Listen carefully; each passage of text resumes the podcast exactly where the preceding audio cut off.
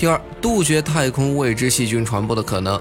对于我们人类来说，宇宙充满了未知性和可能性。宇宙中存在着无数我们没法应对的微生物和细菌。虽然宇航员们一直待在舱室内，基本没有接触宇宙外界的可能，但为了万全的打算，在隔离期完成观测并确保没有未知细菌被携带回来，也无可厚非。第三，防止基因突变的情况发生。太空不仅是一个真空的环境，还存在着高能磁场和离子辐射。如此特殊的环境能促使许多生物产生基因突变，太空育种就是很好的例子。虽然我们利用太空的诱变作用培育了很多新物种，但这太空的作用力终究是不可控的。如果宇航员身体会因为太空环境的诱变发生基因突变，后果不堪设想。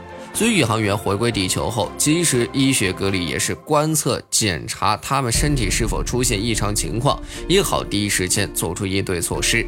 总而言之，基于全方位的考虑，宇航员回地球后的隔离是非常有必要的。况且，他们为人类探索未知领域付出了常人所无法比拟的努力，荣归故里之时，确保他们的健康与安全，是我们绝对义不容辞的义务。